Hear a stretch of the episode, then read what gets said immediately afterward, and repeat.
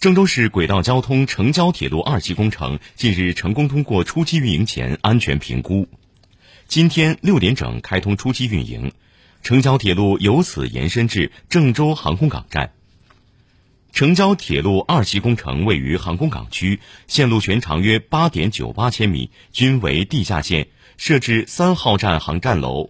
站、机场东站、港区会展站、郑州航空港站四座车站。其中，三号航站楼站将等待机场三号站航站楼建成后再同步开通。